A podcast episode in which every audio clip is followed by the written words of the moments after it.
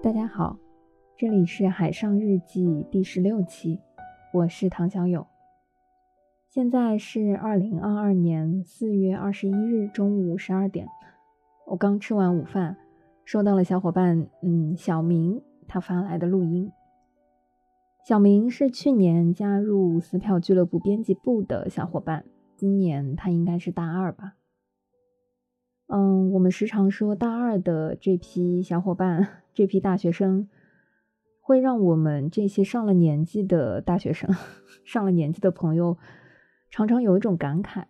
觉得这一批同学似乎是伴随着疫情开始的大学生活，也不能说是被疫情耽误了的一群人，但他们或许是对疫情嗯最有感触的一批大学生。从疫情开始到网课的过渡，时不时的穿插着封闭，直到现在。嗯，可能这一整个学期都将是在线上度过的。我不知道他们心目中的大学生活，嗯，是一个什么样的质感。但可能在我们这些过来人看来，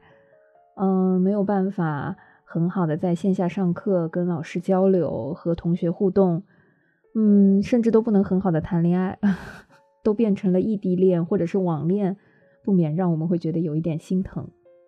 最近在朋友圈经常会反复刷到一个黑白色的截图，打开的这个视频是很多年前上海立波啤酒的一则广告。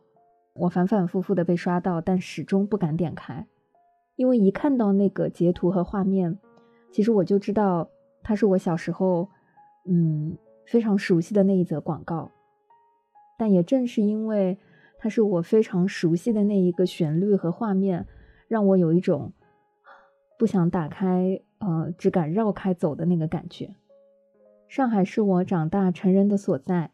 带着我所有的情怀。第一次干杯，头一回恋爱，在永远的纯真年代。实话说，这则广告里面的每一句歌词、每一段旋律，甚至每一帧画面，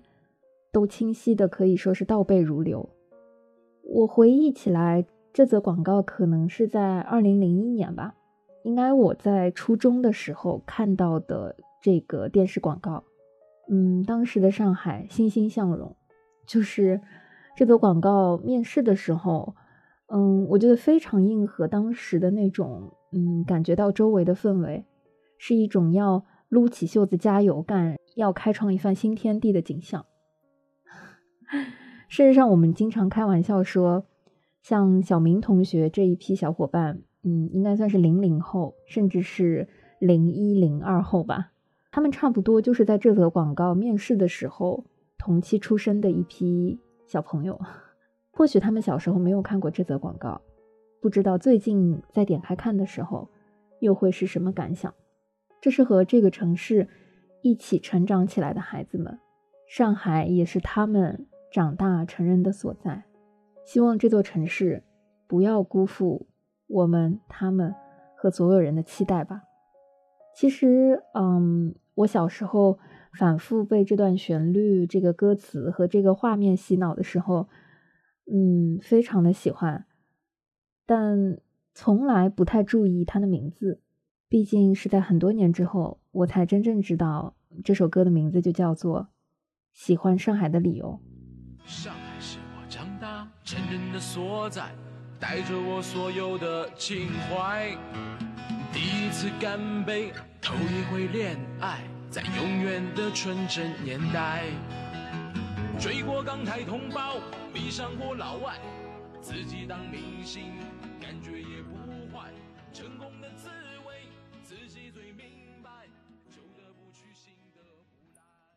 大家好，我叫小明，我是撕票的一个小听众，也是撕票编辑部的一个小伙伴。嗯，我现在是一个大二的学生，我大概从三月底左右就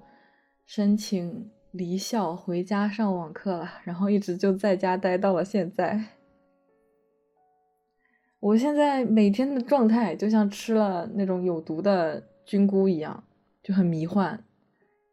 从早忙到晚，或者说忙得稀里糊涂的，可能经常睡前回顾这一天做了什么，就会发现，我今天怎么什么都没有做？唉，不过总的来说，我的心情或者说情绪还是蛮好的，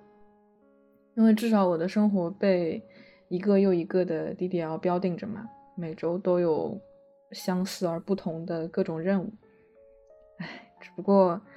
我感觉自己好像已经很久没有足够投入的去学习过了，我非常担心自己之后的考试。不过有一件比较开心的事情，就是我现在和外婆住在一起。我小时候就是外婆带大的，后来上小学了就跟外婆分开来住了。后来表妹出生了，外婆就一直在照顾妹妹。我们两家人其实住的非常近，就走路可能十分钟就到了。但是，嗯，从可能七八岁开始，我们就很久没有一起住过了。然后这次疫情刚开始的时候嘛。因为我爸爸单位他要封闭管理，然后我妈又是护士，她一直要出去采样，所以外婆就过来一起住了。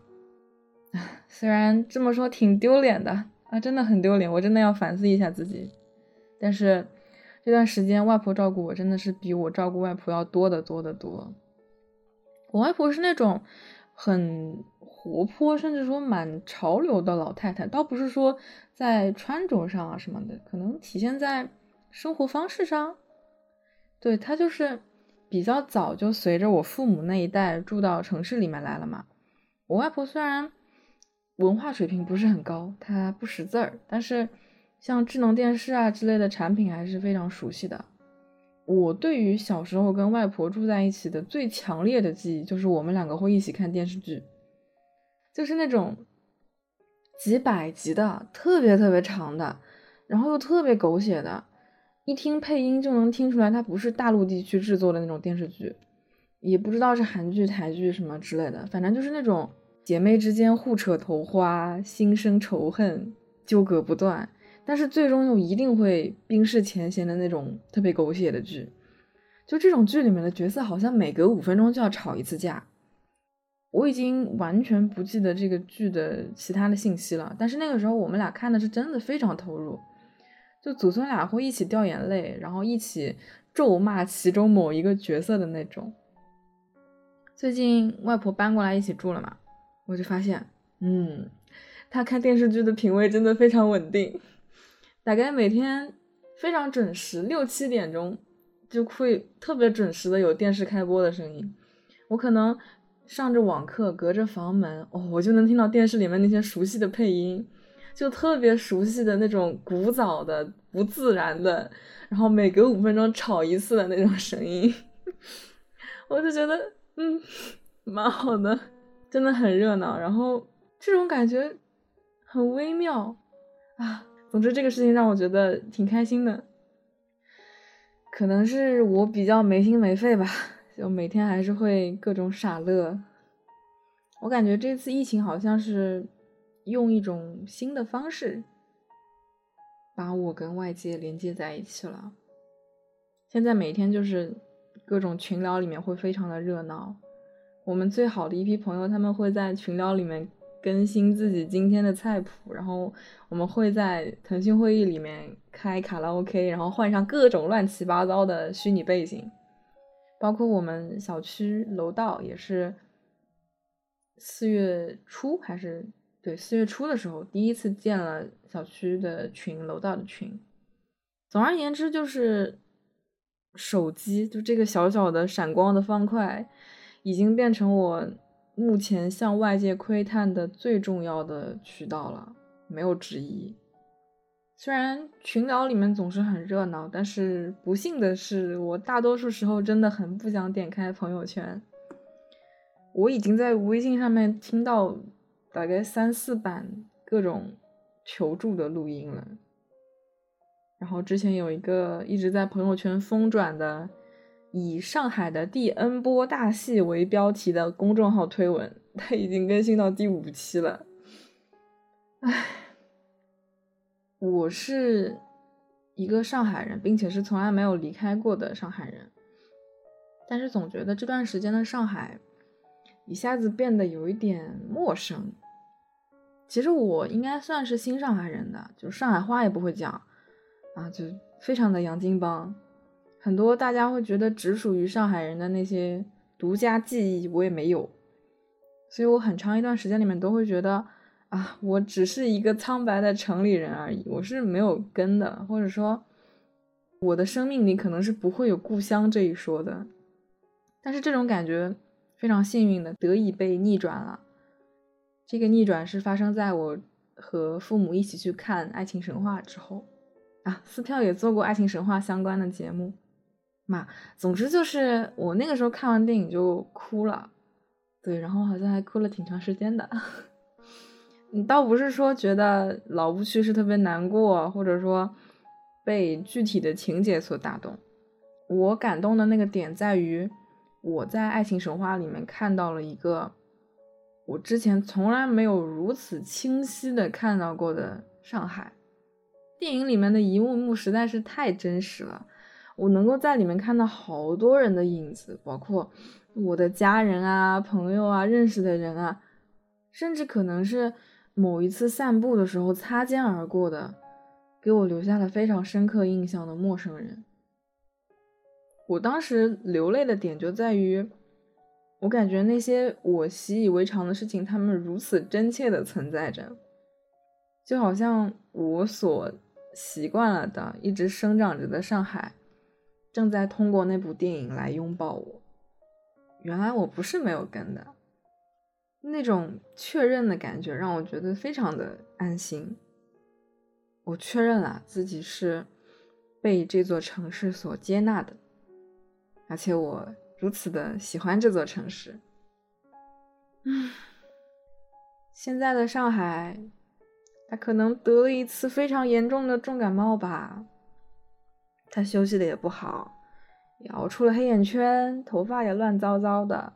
所以一时之间看上去可能会有点陌生，嗯，不知道他这一次感冒会什么时候好，总之。没有关系，感冒总会好的。那个时候呢，上海还是会完完整整的、健健康康的，重新回到大家的视线当中。我最近的一个非常重要的情绪的出口，可能在于我会有意识的让自己经常哭一哭。所以今天想给大家推荐一个非常好哭的电影，它叫。被嫌弃的松子的一生，这整部电影都看上去非常像一个寓言故事，从故事情节到镜头到后期的那种处理，都梦幻到浮夸到让人觉得这是一个寓言故事，这是一个童话故事，它非常的不真实，但是它又非常成功的塑造出了一个特别平庸的。真实的，就好像你走在路上，真的会跟他擦肩而过的那种悲剧人物。我自己在看这部电影的时候，会觉得我能够被这个人物所触动，这件事情本身对我而言就具有价值。尤其是在现在，大家都在地理上被隔离着嘛，所以可能就更需要心理上的连接了。总之，看这部电影或许能让你与这位。平凡的、平庸的，甚至是惹人嫌弃的女主角松子，有一段短暂的情绪上的链接。希望这种链接能够感动到你，暂时的成为你在上海这一段困难的时期当中宣泄的一个出口。希望大家都平平安安的，然后我们一起把这一次重感冒熬过去。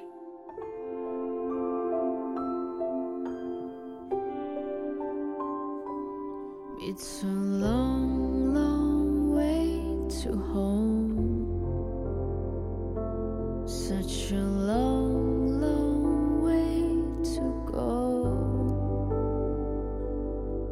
been